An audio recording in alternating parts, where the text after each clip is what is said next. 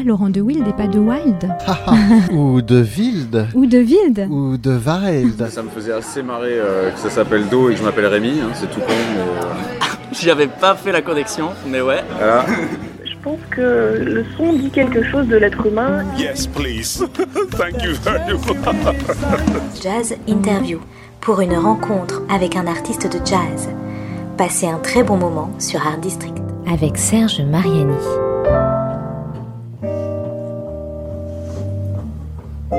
Je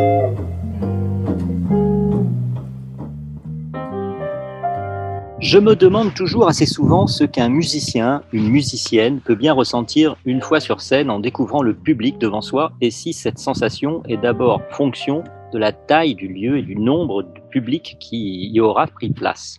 J'aurais tendance à penser que ce qui importe avant tout pour l'artiste, c'est de présenter ce à quoi il a consacré sa vie durant des mois, voire des années, son travail donc, ses nouvelles compositions, à un ensemble de personnes qui les entendront pour la première fois. On le sait d'autant mieux depuis la crise sanitaire et ses effets sur le spectacle vivant.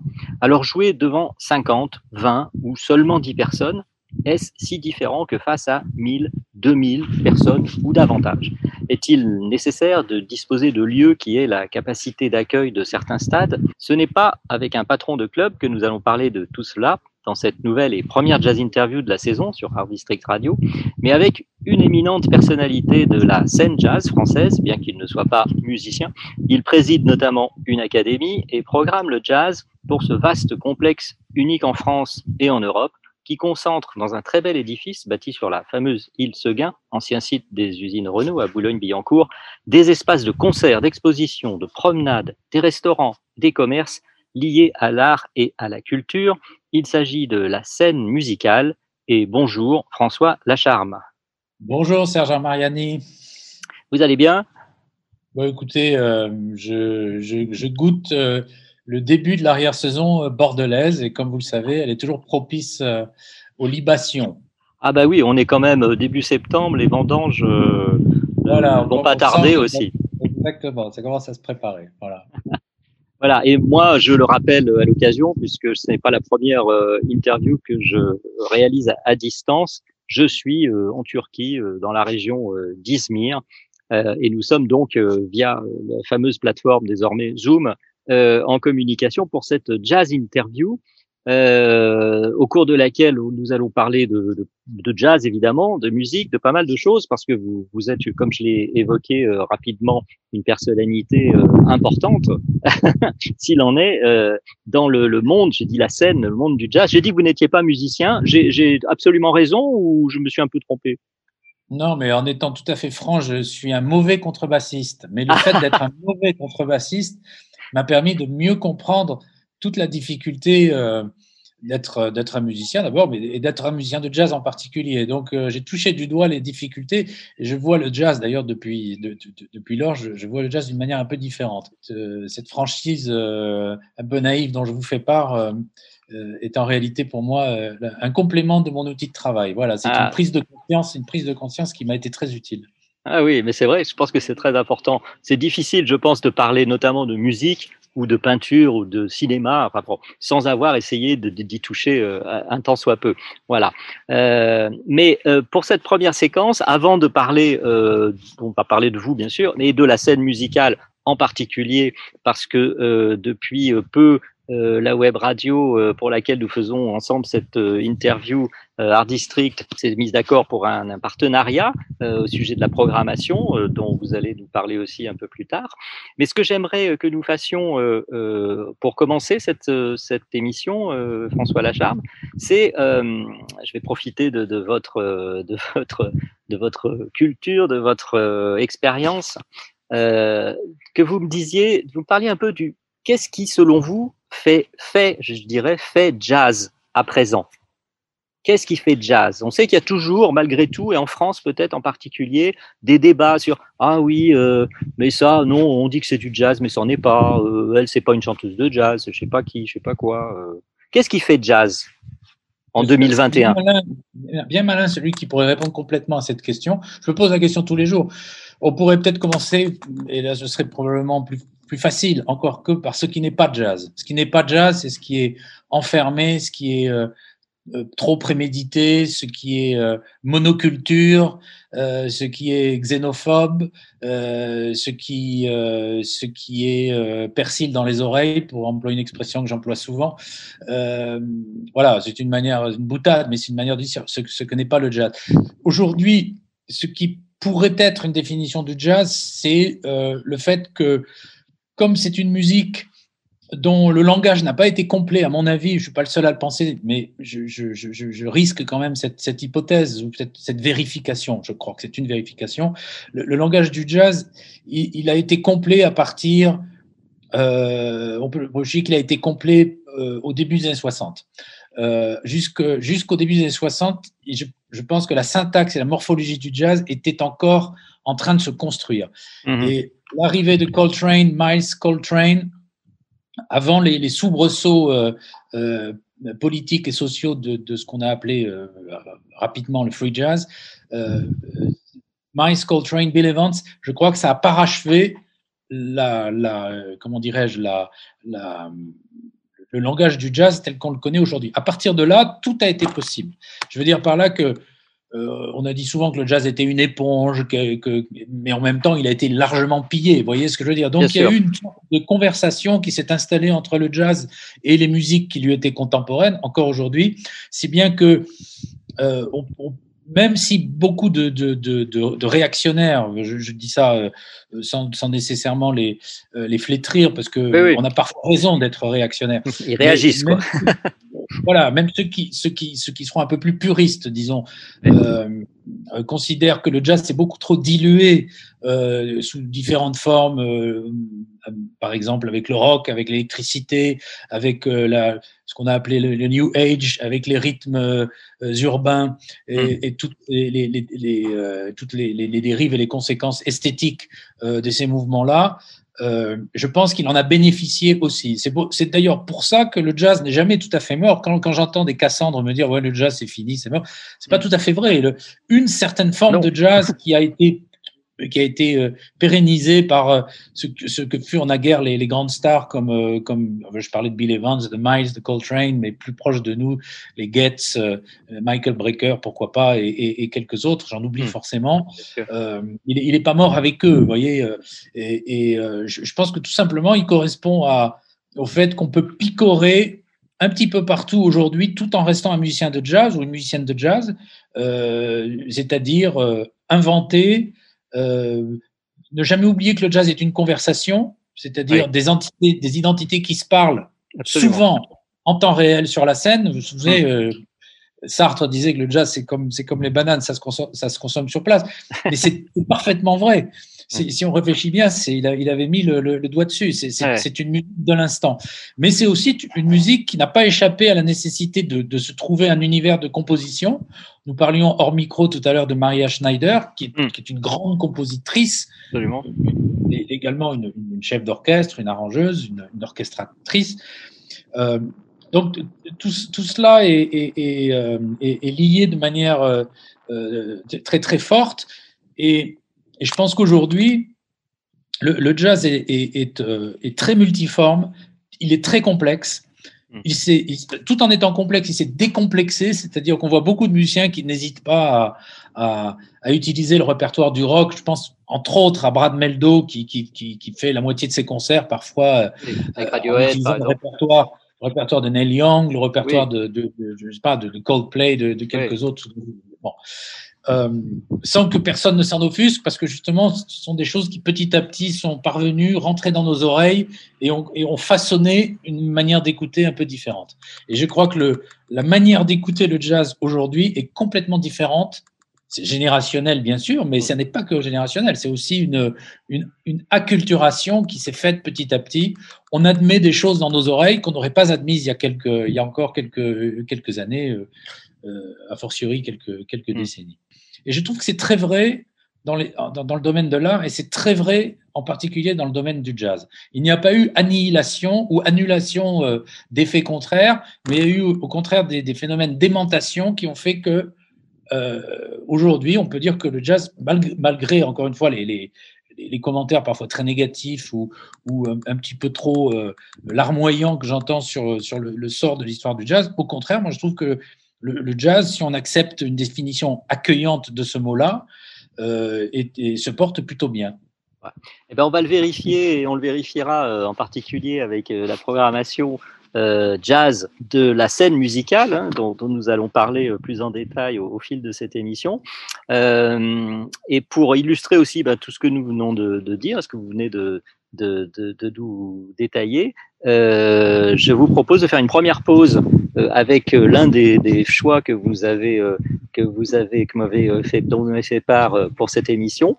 Euh, elle sera dans le programme donc de la scène musicale. Elle s'appelle Erel Besson. On la connaît quand même un peu. Elle est trompettiste et on va entendre. Euh, c'est pas le titre le plus récent de son album qui s'appelle Try, euh, mais c'est un titre d'un précédent album qui s'appelle Radio One et donc éponyme. On écoute Radio One et on se retrouve ensuite avec vous, François Lacharme, pour la suite de cette jazz interview sur Art District Radio.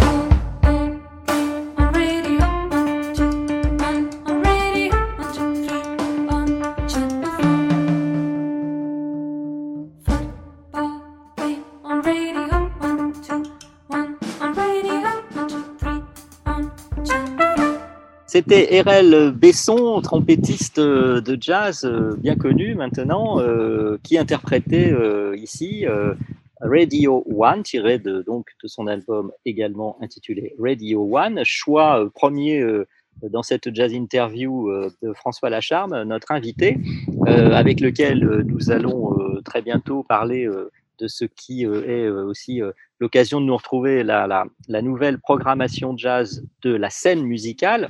RL, donc, qui interprète une, on peut pas dire, voilà, est-ce que c'est du jazz ou pas du jazz C'est de la pop, pas de la pop? Elle fait venir, et ça c'est très intéressant, euh, Isabelle Serling euh, pour chanter sur ses compositions. Euh, ça fait un petit peu penser à un autre duo féminin euh, très intéressant, bien connu aussi maintenant, qui est celui de Anne Passeo, la batteuse et compositrice, et la chanteuse ou non chanteuse de jazz, Leila Martial. Euh, on a là des, des pôles, je dirais, de, de créativité musicale qui sont en plus féminins euh, et qui vont être illustrés dans la programmation euh, de euh, la scène musicale notamment, que nous verrons plus en détail avant la fin de cette émission, of course. Je voudrais consacrer cette deuxième séquence à, votre personnalité, à votre parcours, à, à, un champ de compétences et d'expériences que vous avez qui est assez quand même remarquable. Vous êtes en effet un acteur incontournable, on peut le dire, de ce qu'on peut aussi appeler l'écosystème euh, mhm. musico-jazzistiques euh, en France en particulier, mais j'ai vu aussi dans votre CV que vous aviez euh, conseillé Herbie Hancock lorsque l'année internationale du jazz a été, a été lancé sous, le, sous l'égide de l'UNESCO, etc. Vous êtes boulimique de, de, de, de, faire connaître, apprécier par tous les moyens possibles, c'est-à-dire la presse, les émissions de radio-télé, les événements, de faire connaître cette musique C'est plus qu'une passion, euh, c'est une mission que vous vous êtes donnée? Alors, c'est intéressant parce que là, vous, vous, faites la réponse euh, quasiment à ma place. non, mais tout y est. C'est-à-dire que euh, moi, je suis tombé dans la, dans la potion magique du jazz très jeune. Mon père était un industriel occupé, mais on, était entouré de musique vivante aussi parce qu'il jouait plusieurs instruments. Euh, des, musiciens venaient faire le bœuf et on était très très proche du, du, phonographe familial, autant pour la musique classique d'ailleurs que pour le jazz. Donc moi, mes premiers émois musicaux, ils ont été euh, clairement euh, euh, vers l'âge de 4-5 ans autour du jazz. Hmm. Mission, dans, dans, une certaine mesure, oui. C'est-à-dire qu'il m'a toujours semblé que le jazz, c'était une musique qui rassemblait des, des à la fois un état d'esprit et une manière de vivre qui, qui, qui m'a toujours euh, intéressé et même fasciné. C'est-à-dire une forme de liberté, euh, une, une, culture. Je, je, on dit pas assez souvent que le jazz c'est une culture. C'est simple, pas simplement des musiques, c'est peut-être aussi un mode de vie. C'est une manière de, de, de communiquer avec l'autre. Hmm. C'est laisser la place au non-dit.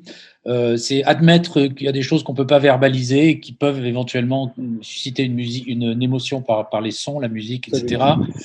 Euh, c'est une manière de tolérer aussi. Euh, mm, mm. Je trouve que c'est une grande école de la, de la tolérance. Absolument.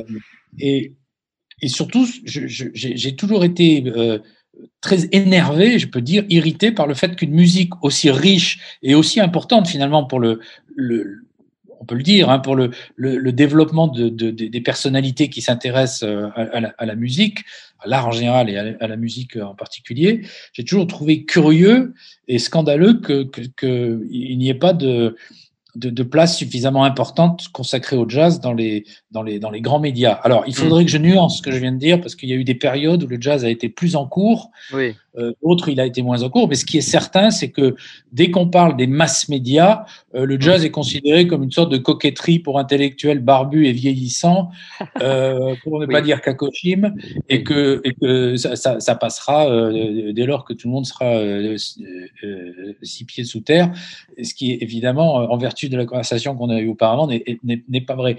Donc, donc euh, ça m'a motivé pour, euh, pour, pour aller plus loin. Alors, c'est passé par la presse, c'est passé par aujourd'hui beaucoup par la radio sur, sur FIP, passé par la télévision sur Paris Première, l'organisation de concerts, je me suis occupé de clubs.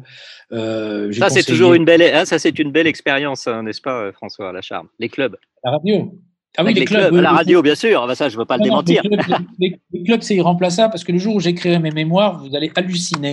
Mais c'est vrai que c'est le terreau sur lequel se font les choses. hein. Bien sûr. Euh, le club, c'est l'expérimentation. On se rend compte, il y a le bœuf. euh, Voilà. euh, alors aujourd'hui, ça s'est un peu apaisé, mais c'est toujours dans le club que se font, je trouve, euh, que, que, que les, les, les, gr- les grands projets se fomentent et que les, les identités s'affirment euh, face au public et dans la, dans la confrontation amicale avec, euh, avec euh, les, les autres musiciens. Hmm. Euh, donc c'est irremplaçable. Voilà. Et c'est là qu'on est confronté à des réalités qui sont bassement économiques.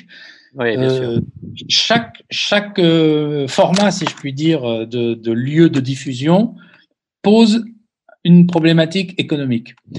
L'apprentissage de, de la gestion d'un club, justement, est, est extrêmement riche de ce point de vue.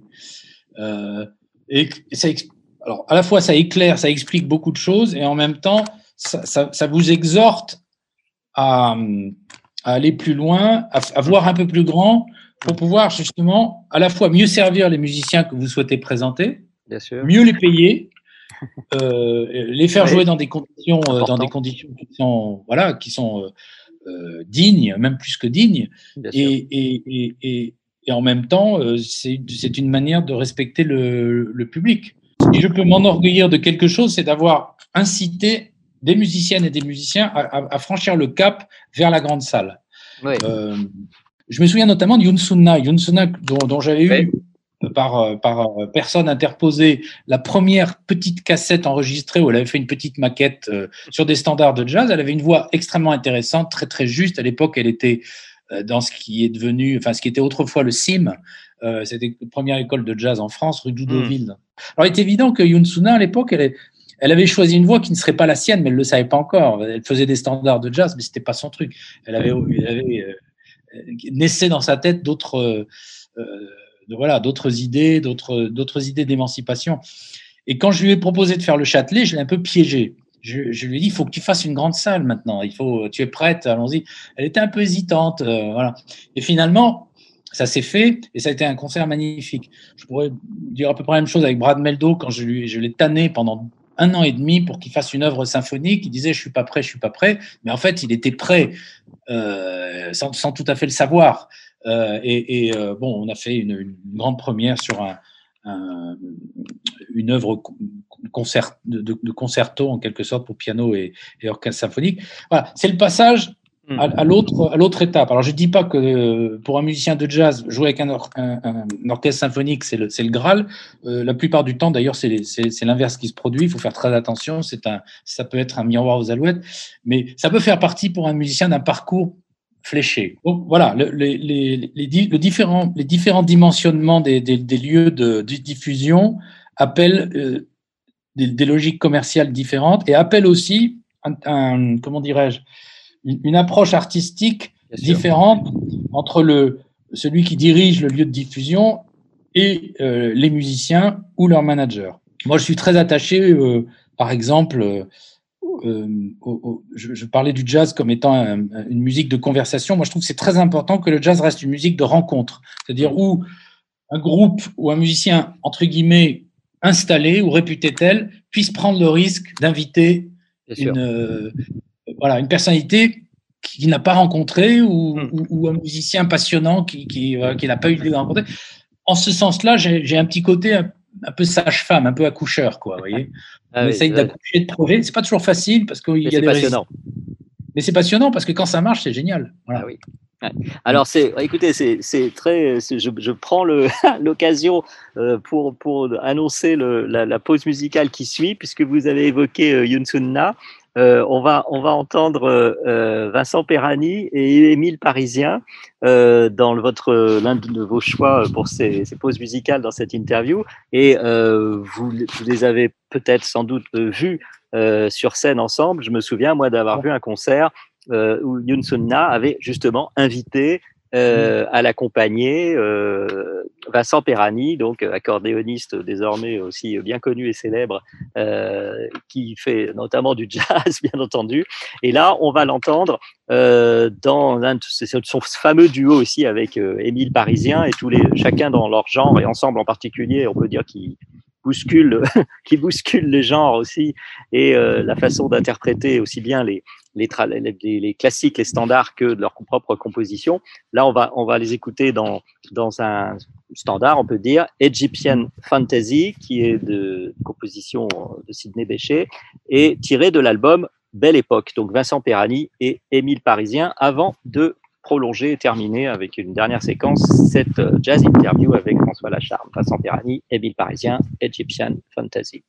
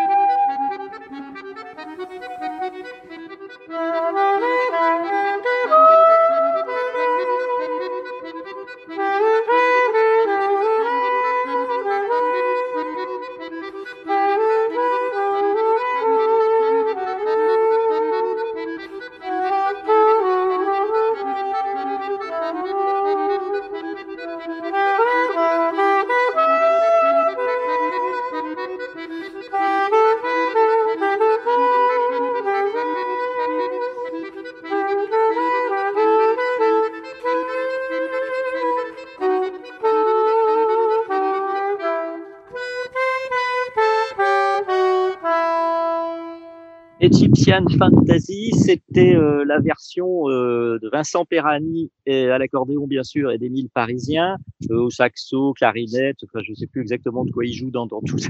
Probablement du sax soprano là-dessus, si je me souviens bien. Ouais, Euh, tiré de l'album Belle Époque. Je ne crois pas qu'il soit programmé euh, pour la nouvelle saison euh, euh, de la scène musicale que vous avez concoctée pour ce pour ce lieu haut lieu maintenant euh, du jazz aussi, hein, pas seulement hein, la scène musicale euh, avec euh, son son très très grand espace euh, scène. Je sais plus, il y a un nom spécial pour la scène, pour la grande salle de 5 ou 6 000 places. La Mais je pense scène. que les, voilà, la grande scène, et que les concerts de jazz sont peut-être plus particulièrement dans l'autre euh, espace qui est assez grand aussi, qui, qui s'appelle l'auditorium. Les, les deux seuls concerts euh, sous ma gouvernance, si je puis dire, qui, euh, qui auront lieu, euh, en tout cas pour le moment programmés à la grande scène, Hmm. euh, sont Marcus Miller Oui. et, et Gregory Porter.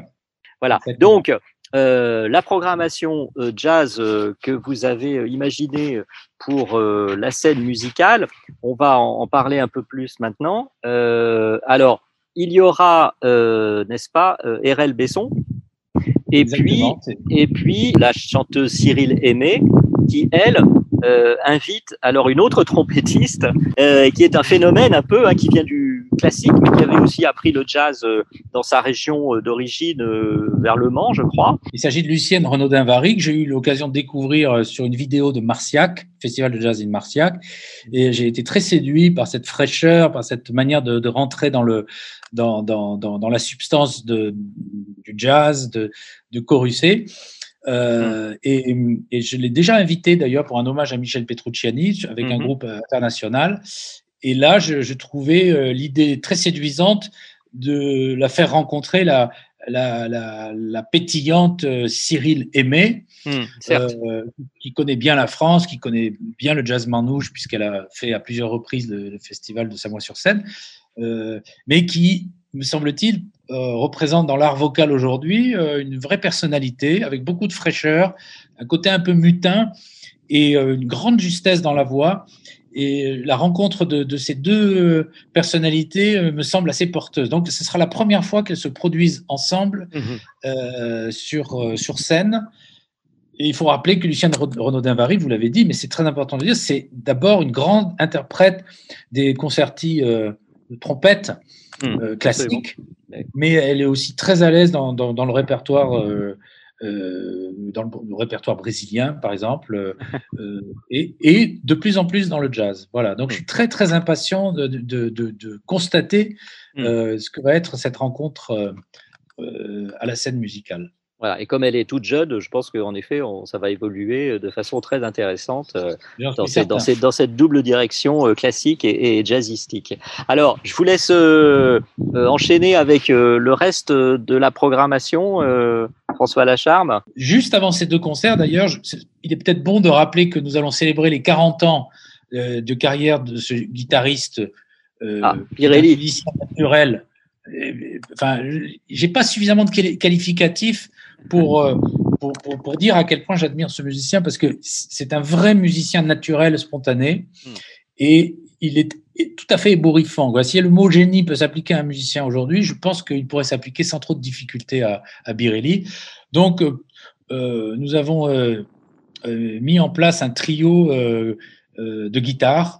Euh, tiens, tiens, avec euh, bien sûr Birelli, Thomas Dutronc qui a accepté de, de venir, euh, peut-être pas que faire la pompe d'ailleurs, avec Birelli, et Sylvain Luc, autre guitariste assez prodigieux quand même, ouais, avec lequel j'ai des atomes crochus par l'élan et le Pays Basque, mais mmh. qui, est, qui, est, tout à fait ébouriffant aussi lorsque lorsqu'il l'improvise sur son, son instrument. Mmh. Donc, ça, ça, va être un concert qui, qui est très important. C'est d'ailleurs le concert qui ouvre euh, la saison 21-22.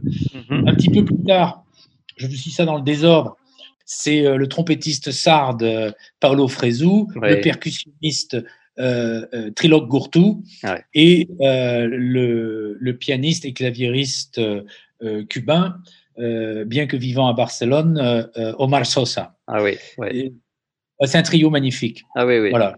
Je ne veux pas nécessairement me payer de, de, de qualificatifs ou de substantifs, enfin, en tout cas, de, de termes un peu trop élogieux, mais c'est vraiment un trio qui, qui, qui m'a beaucoup marqué.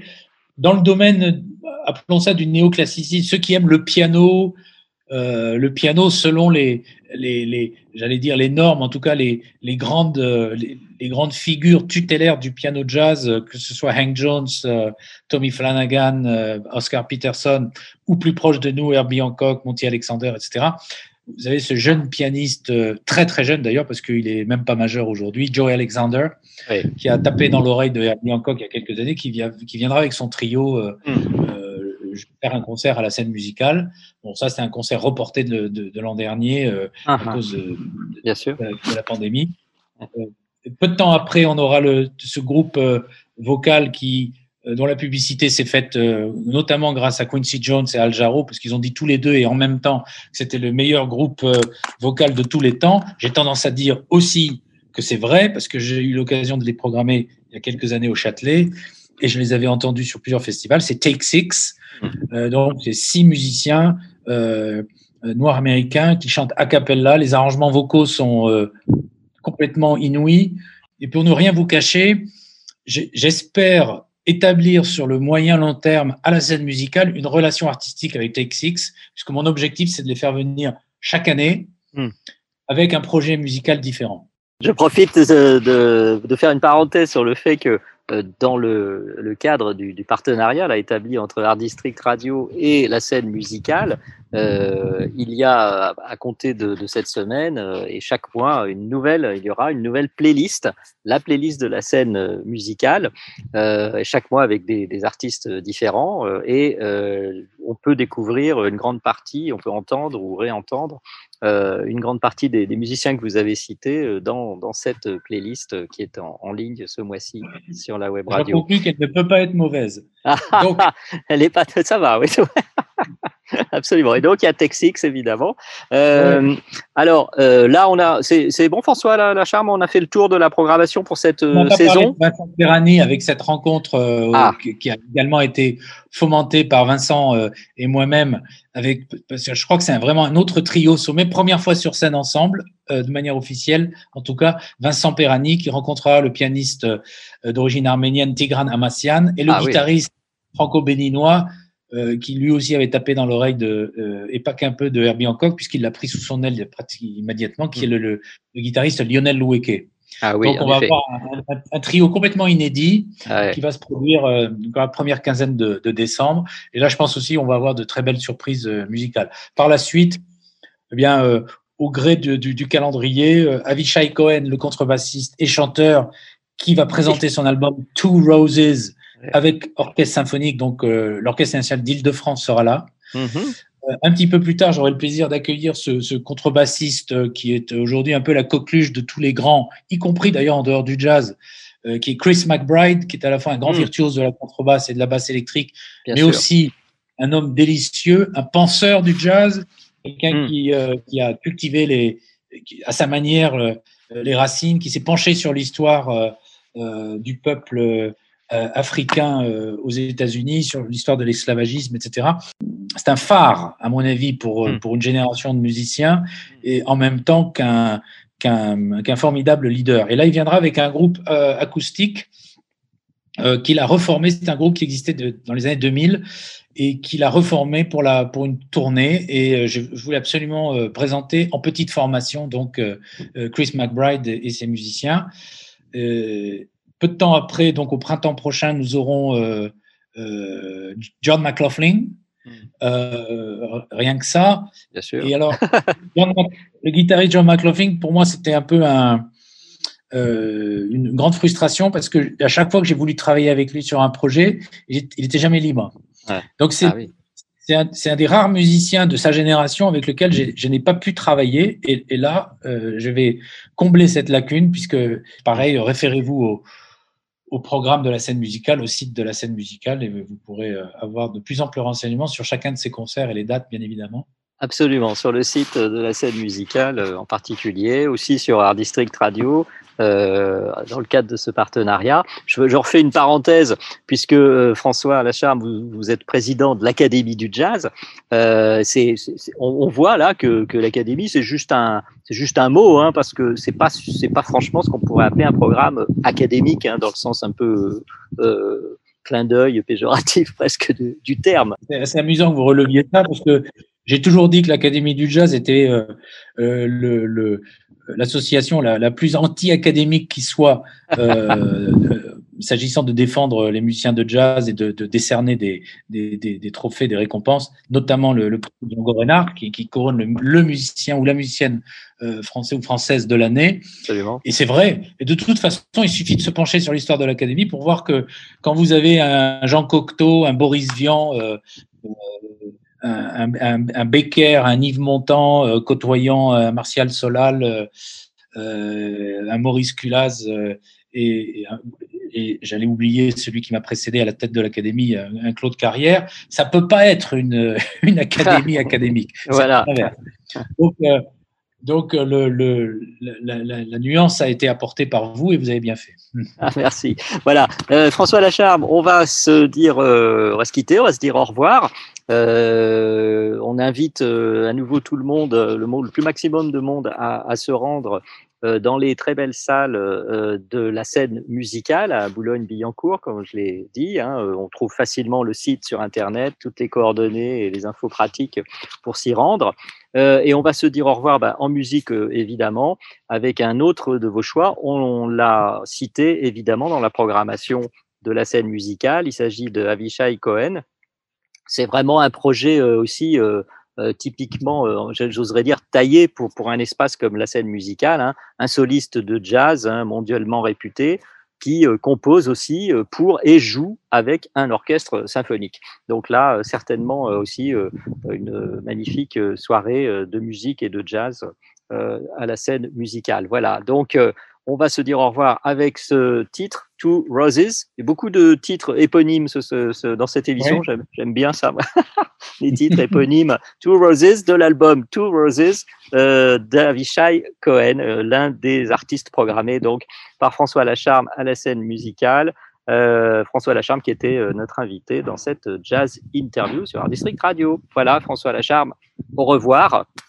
Et, Au revoir, Mariani, et longue vie à District Radio. Merci. Je sais pas comment il faut le dire d'ailleurs, il faut le dire à l'anglaise ou à la française. Mais Oh, Art District, District, oui, Art District, ça va très bien. Art District Radio, voilà. Art District. Merci, à bientôt. À bientôt, au revoir.